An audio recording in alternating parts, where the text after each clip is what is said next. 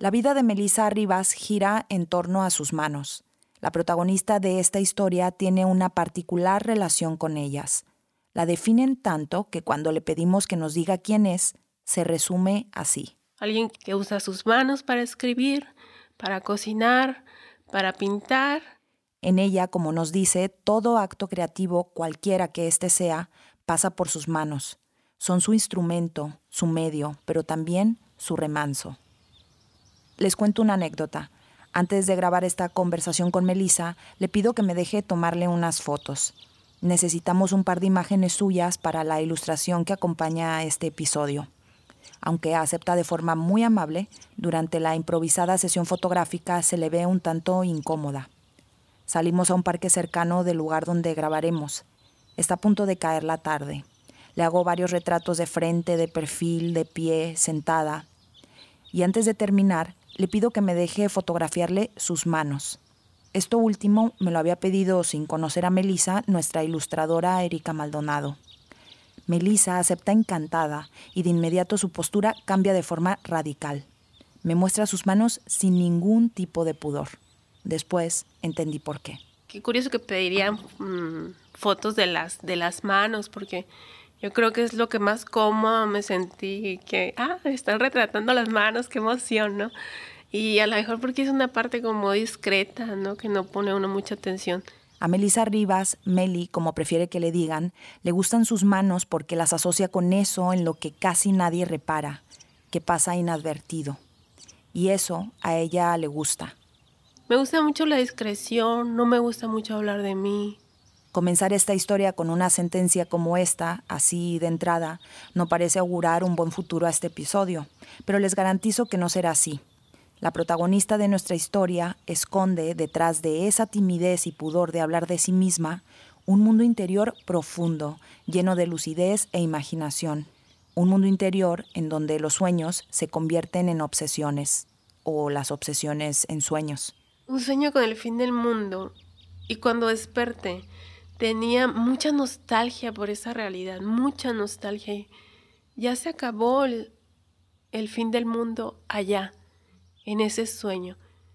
Y, y, era una cosa muy bonita, llena de color, que pasaba por la noche, pero también terrible. Un mundo interior donde las preguntas brotan y se convierten en motor creativo.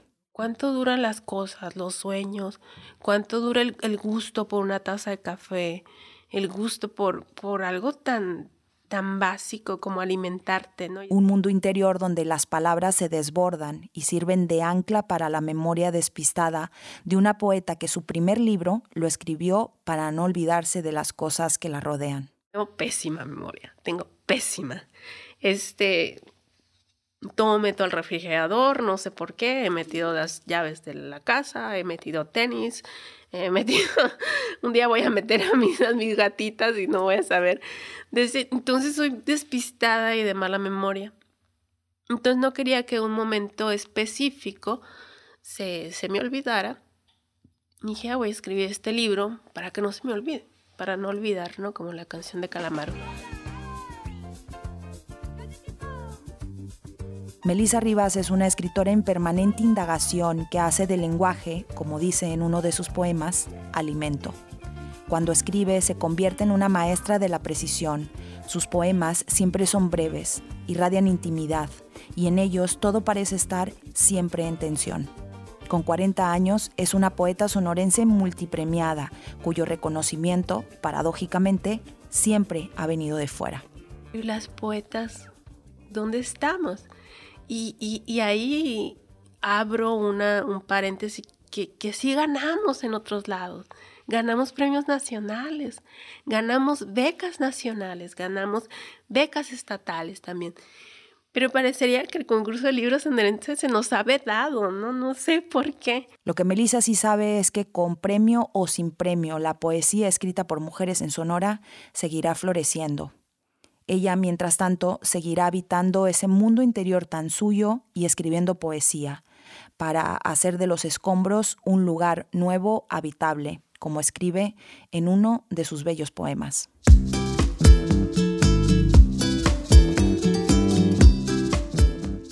Bienvenidas y bienvenidos a Inéditas, conversaciones sonoras con mujeres geniales, un podcast de divulgación cultural dedicado a mujeres creadoras del presente, mujeres que desde su singularidad exploran las diversas y múltiples facetas de la creación artística y cultural. Yo soy Pati Godoy y les invito a que me acompañen a conocer a mujeres geniales.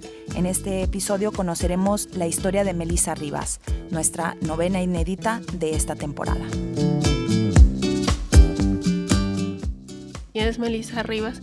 Ay, caray, como que me gusta mucho la discreción, no me gusta mucho hablar de mí.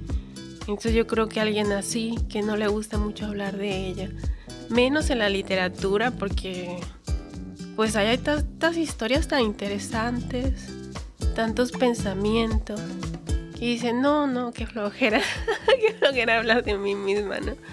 Pero Melissa Rivas a lo mejor es alguien que, no, no, se siente tan como hablando de sí misma, pero que, que escribe, que escribe y ahí sí está la comodidad, que usa sus manos para escribir, para cocinar, para pintar y, ya ahí está, yo creo, la comodidad de decir Melissa Rivas, Meli Rivas. Desde muy pequeña, Melissa se acostumbró a sentirse cómoda en los entornos tranquilos. Pues una infancia creo que tuve muy tranquila, muy relajada. Somos, somos tres hermanos en la familia. Una hermana tiene 11 meses apenas, más que yo. Y mi hermano 7 años, menos que yo. Y siento como que hice más afinidad un poco con mi hermano que es más chico. Porque él pues le jugaba y todo cuando mi hermana todo el tiempo ha querido, es ingeniera, ¿no? Ha querido estar haciendo la tarea y súper cumplida. Y yo pues necesitaba jugar, necesitaba entretenerme en algo. El ambiente seguro y apacible del hogar marcan indefectiblemente su carácter. La vida muy, muy hogareña, que todavía la aprecio mucho, la aprecio mucho de este, ese lugar seguro que es la casa.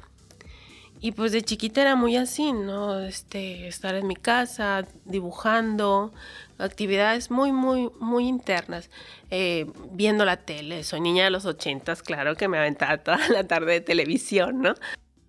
En paralelo a esas tardes de televisión, Meli descubre fascinada el mundo de los libros. Por ahí también empezaron las lecturas, pero ya, ya más grandecita, a los a los 8 o 9 años, si me acuerdo, lectura clave, eh, Las aventuras de Tom Sawyer, que le encontré por ahí en la casa, ¿no? Ahí andaba arrumbada. Es un libro que le pertenecía a mi tía y tiene una fecha como el setenta y tantos y yo pensaba que eso había pasado mucho tiempo atrás. Más que el libro es así viejito, ya con esa oxidación de los libros, no, que ya tienen años y pasta dura, no sé si sería de alguien más ese libro. Pero sí recuerdo que, que fue parteaguas, ¿no? Un libro parteaguas que le pone al descubierto mundos posibles a los que ella no está acostumbrada. Nosotros tuvimos una, educación cristiana, entonces teníamos que leer la Biblia, pero ¿sabes las lecturas cuando son impuestas? Son detestadas, ¿sí o no? Entonces de repente encontré otro libro que podía leer por gusto, que no fuera porque ya hiciste tu lectura de la Biblia. No, mamá, no. No, pues resulta que fue algo, todo un descubrimiento, ¿no? La fascinación por la lectura se entrelaza con otra pasión que Melissa aún hoy conserva, la cocina. Tengo 40 años y me regalaron a los 7 años un hornito mágico. O sea, ¿cuántos años tienes? Sáquenme las matemáticas que no se me dan. o a lo mejor quiero hacer como que no se me dan. Ahí está. Y siento que ese fue como que un regalo muy determinante. Porque es algo que me, que me causa mucho. Ay, mucho hasta amor, la panadería y la creación así desde ese punto, ¿no? De, hacer un pastel, hacer unas galletas, el pan, me parece una cosa fabulosa, una cosa que cobra vida, que cobra vida, y aparte sabe bien bueno, ¿no? Alimenta. Entonces esa, esa, ese juego a lo mejor quería ser pastelera. Para su sorpresa, de entre las lecturas bíblicas con las que tiene que cumplir, se va asomando poco a poco la poesía. El gusto por la lectura está primeramente, creo yo, y después viene el de la escritura. Es una como cosa que yo les digo a mis alumnos, es que de, ver se antoja. De ver se antoja, de, de leer se antoja escribir. Y de escribir te entra como una necesidad por leer también. Entonces, creo que nació también ahí en esas lecturas que sí eran impuestas. Eh, primero el Evangelio de Juan. y luego el Evangelio de Marcos, y luego los Evangelios, ¿no? Entonces lo mismo tres veces. Ahorita a lo mejor los, los leería con otros ojos, pero no, en aquel entonces era de que por qué tengo que estar haciendo ahora esto, ¿no? Entonces pasó que yo descubrí los libros poéticos, los salmos, el eclesiastés, Job, y me encanta la anécdota porque me parece lo más ñoña de los niños Flanders, digo yo. Y yo en vez de estar leyendo los evangelios, me iba a los libros poéticos. Y era como que travesura portarse mal. Una travesura que va alimentando su pulsión por lo poético, por lo melódico. Y ahí ya descubres otro mundo. Y también darse cuenta, teníamos una, una vida muy de iglesia, ¿no? Todos los domingos íbamos a la iglesia, todos los domingos. Entonces cantas al principio, cantas coros.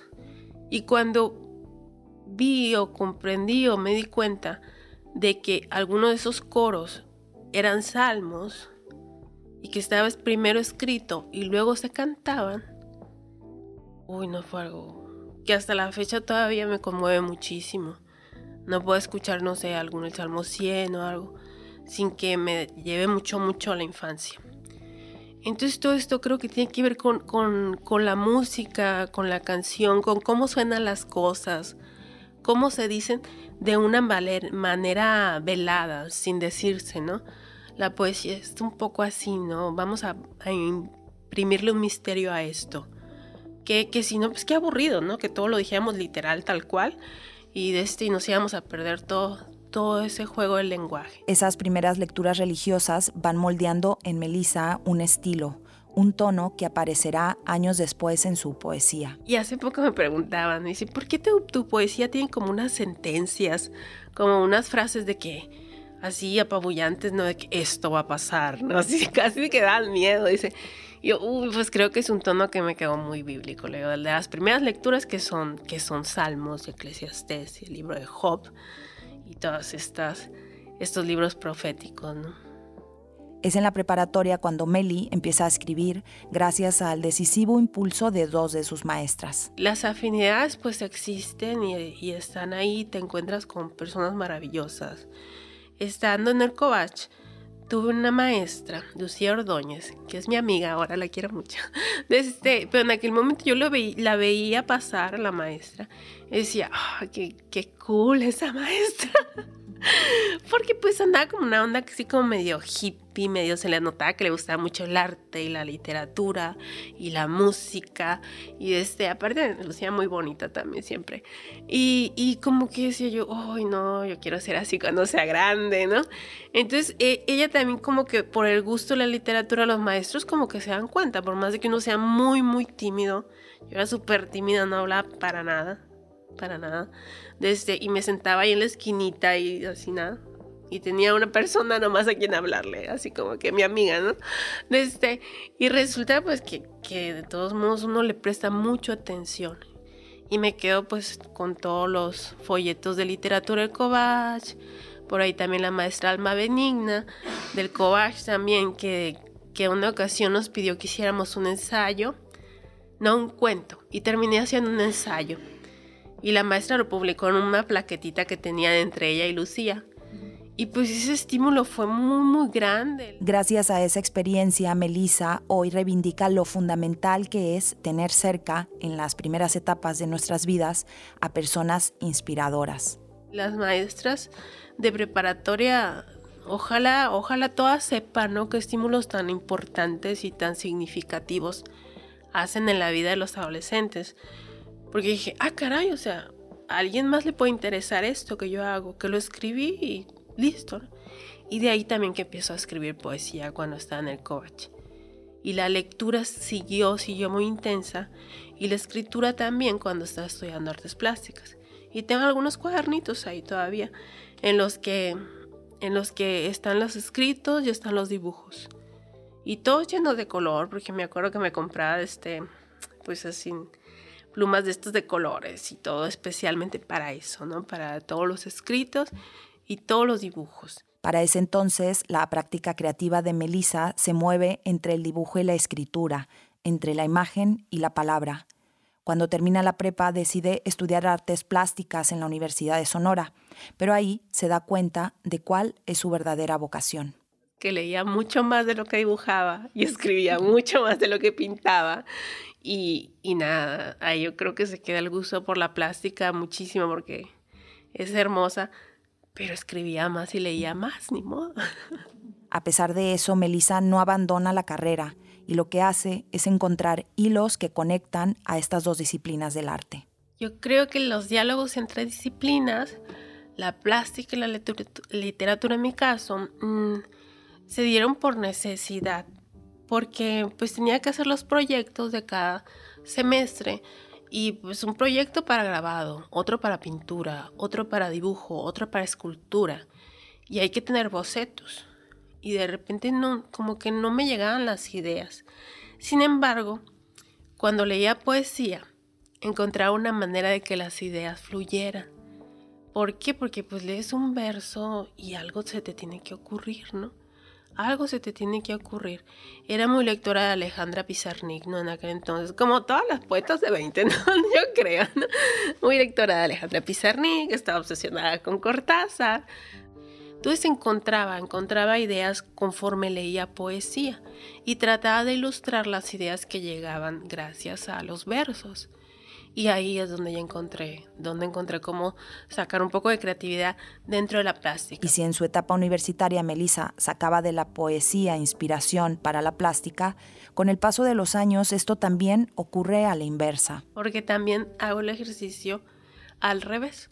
No se me ocurre de repente que escribir y me voy a las imágenes plásticas que conozco muy bien y que me encantan, ¿no?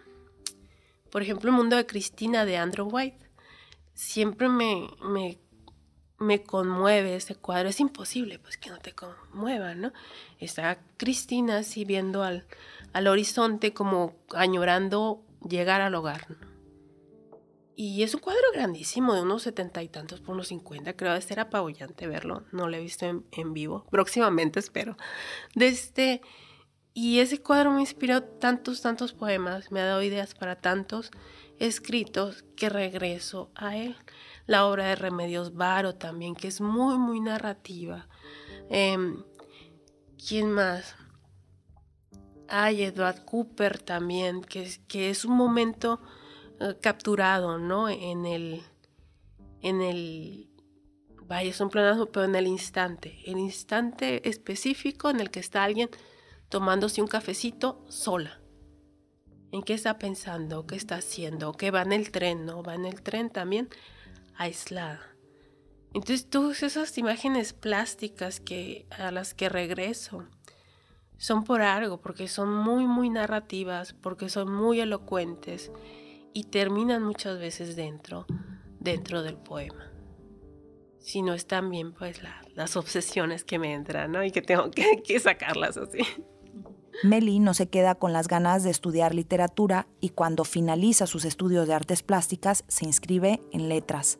Mientras cursa esta segunda carrera, comienza a dar clases de pintura a niños y a niñas, y es así como se inicia en el mundo de la enseñanza.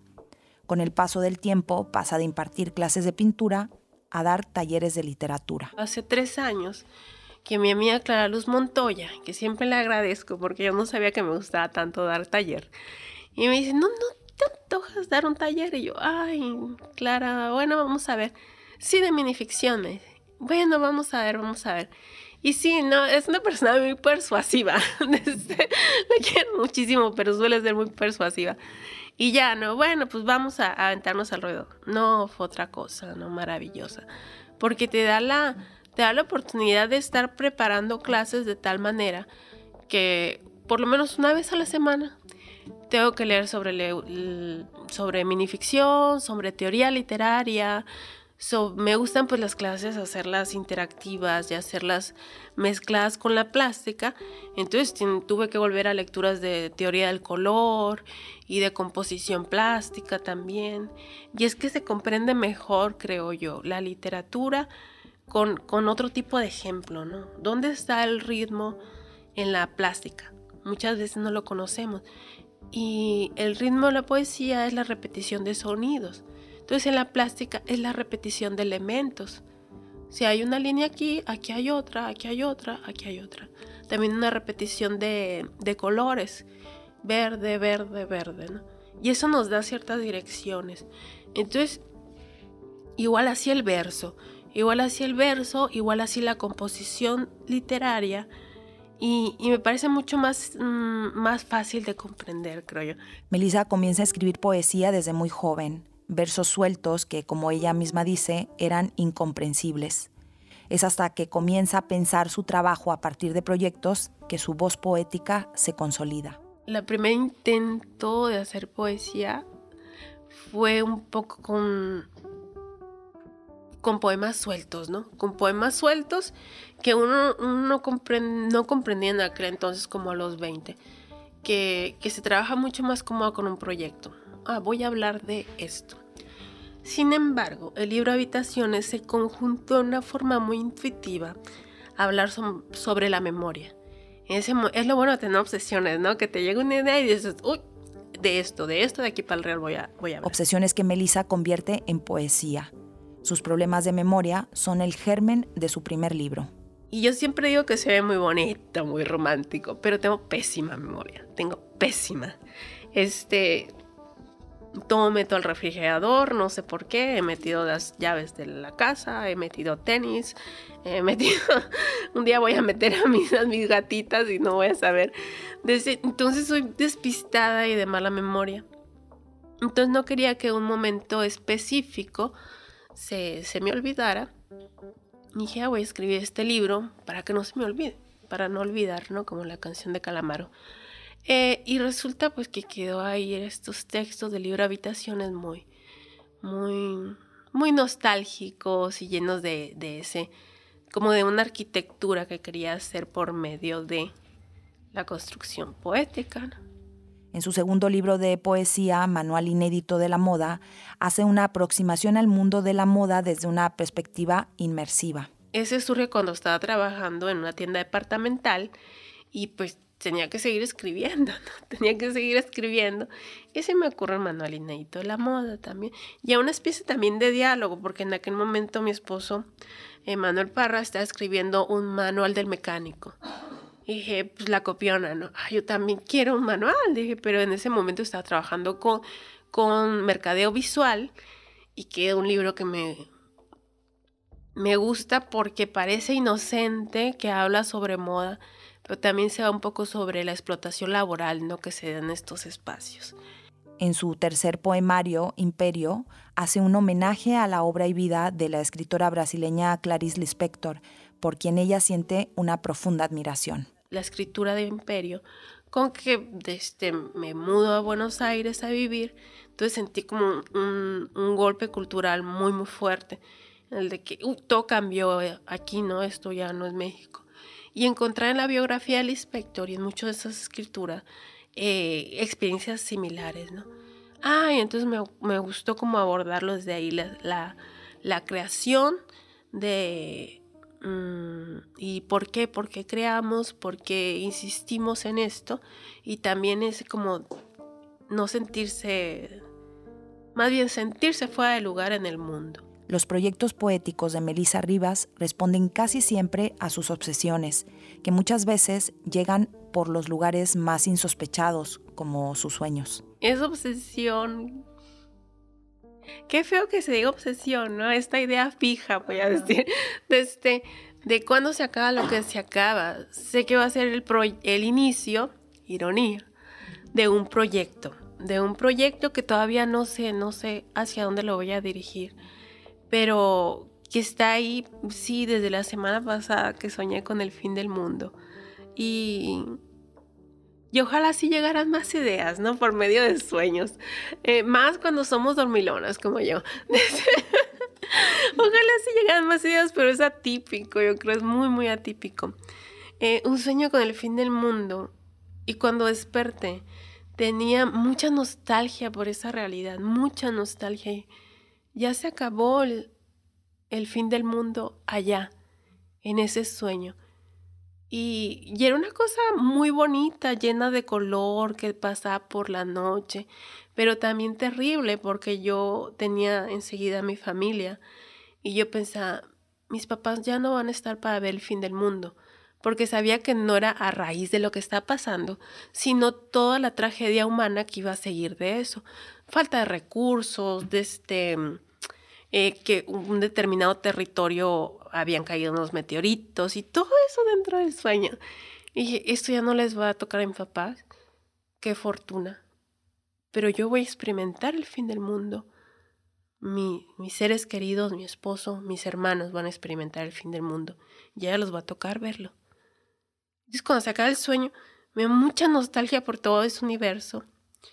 Y de ahí también que empieza esto, ¿no?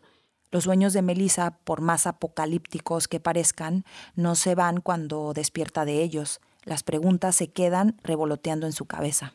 ¿Y cuánto dura, no? ¿Cuánto duran las cosas, los sueños? ¿Cuánto dura el, gusto por una taza de café? El gusto por, por algo tan, tan básico como alimentarte, ¿no? Y estar comiendo algo muy rico y ay, casi placer no alcanzas. ¿Cuánto es? Entonces yo creo que, que, a lo mejor de eso se va a tratar el libro, de, de los instantes, de los instantes placenteros o de los instantes que te cambia la vida y que no son placenteros, son dolorosos, los que son horribles, los que en los que estás enfrente de ti misma y estás consciente que estás cometiendo a lo mejor un acto que desapruebas, pero estás ahí, estás ahí y a todos nos ha pasado, pues todos hemos sido malos y malas en algún momento. Yo creo que de eso se va a tratar el libro, pero quién sabe todavía. ¿Quién sabe? Melissa Rivas, como vemos, se hace muchas preguntas y hay una en concreto que lleva años haciéndose. ¿Por qué en los últimos 30 años ninguna mujer poeta ha ganado el premio del libro sonorense en la categoría de poesía, por ejemplo? El reconocimiento que tienen las mujeres poetas, creo que es una cifra dramática y, y, y uno piensa bien del adjetivo. A ver, ¿qué, qué, cuál es el que le puedo dar? Pero si estamos hablando desde el... Desde hace más de 30 años, pongámonos, ¿no? La única que ha ganado el libro sonorense en la categoría de poesía, mujer, ha sido Armida de la Vara en el 42, si no estoy mal, eh, con el libro Canto Rodado. Hubo un periodo de, en el que no se estuvo convocando a este concurso, pero la reactivación empezó en los 90. Tenemos poetas jóvenes que tienen 30 años o menos. Estas poetas han visto toda su vida. A lo mejor no le prestan atención, a lo mejor sí, pero en toda su vida no han visto a una poeta mujer ganar el reconocimiento del libro sonorense. Porque en todos esos 30 años de reactivación no ha ganado nadie más. Eh, y a mí es una cifra que me inquieta muchísimo. Este año no cambia, no cambió. Y nadie pone en duda la, la calidad de poetas que han ganado el libro sonorense como Iván Figueroa, que le aprendí muchísimo, como Manuel Parra, que lo quiero mucho, como Armando Zamora, que acaba de ganar este año. Son poetas excelentes y que han sido premiados en muchas partes. Pero ¿y las poetas? ¿Dónde estamos? Y, y, ahí abro una, un paréntesis que, que sí ganamos en otros lados. Ganamos premios nacionales, ganamos becas nacionales, ganamos becas estatales también. Pero parecería que el concurso de libros sonorenses se nos ha vedado, ¿no? No sé por qué. De lo que sí está segura es que con premio o sin premio, las mujeres poetas sonorenses seguirán escribiendo y llenando páginas con sus versos. ¿Qué, ¿Qué, se puede hacer más que seguir participando y invitar también a las poetas, invitar a las poetas a que participen, a que participen, porque es un hueco muy feo, porque cada año se convoca, cada año hay un ganador después se publica. Entonces, ¿dónde están nuestras publicaciones? Hay una carente ahí, hay una carente que tenemos que estar para, para, pues para ir llenando ese hueco, ¿no? Y empezar a, a, llenar el espacio con, con la poesía escrita por mujeres en Sonora. Melissa, por su parte, hará lo que le toca para ir llenando ese injusto hueco en la literatura sonorense. Seguirá escribiendo e indagando en los misterios que encierra la poesía. Para mí la poesía creo que es un, un gran misterio. Hay un verso de la Biblia que me gusta mucho. Clama a mí y yo te responderé. Y te enseñaré cosas grandes y ocultas que tú no conoces. Y me parece un verso muy poético. Y esas cosas grandes y ocultas, misteriosas, que está directamente, se dirige, ¿no? Se dirige al lector. Tú no lo conoces. Eh, creo que esa es la poesía, esa parte en la que casi se vuelve una necesidad, un clamor, pues dice, un clamor en el de que tienes que indagar en la palabra, tienes que indagar en vidas ajenas, desde, tienes que indagar en, en cómo vas a construir una oración, en el contexto que la, que la rodea también para llevar hacia, hacia una dirección de sentido. Eh, y, es esa cosa, cosa misteriosa, un gran, un gran juego de Scrabble, ¿no? Que, que tiene que estar ahí y, y, en el que uno se entretiene muchísimo, se entretiene muchísimo, pero que sí se vuelve un, una especie de, de, de eso, un, clamor en la que, que dices, quiero, quiero conocer esto. Ya sé que es un misterio que nunca se va a acabar. Meli Rivas es una poeta consolidada con voz propia, que ha sabido encontrar un camino en el mundo del arte y que si hoy, desde este presente, pudiera hablarle a su yo del pasado, le daría unos cuantos consejos. Que siga jugando, que siga jugando mucho, que este que que ha habido hogareña con sus hermanos, eh, sigue después cuando estamos grandes. A la no tan chiquita, que no se desespere, no se desespere, hay tiempo para todo. Y la no tan, no tan chica es de que de que se emocione porque vienen años muy buenos. y eso. Esto fue Inéditas, conversaciones sonoras con mujeres geniales. La dirección y el guion de este episodio los he hecho yo, Patti Godoy. La producción es de Claudia Landavaso y Olivia Godoy nos ha ayudado en casi todo. La producción de este podcast se hace desde Hermosillo, Sonora, en el noroeste de México, gracias a Eficaz, el estímulo fiscal para la cultura y las artes del estado de Sonora y al apoyo invaluable de la empresa Intercel. Volveremos con más inéditas. Búscanos en nuestra página web inéditaspodcast.com o en la plataforma de podcast de tu preferencia.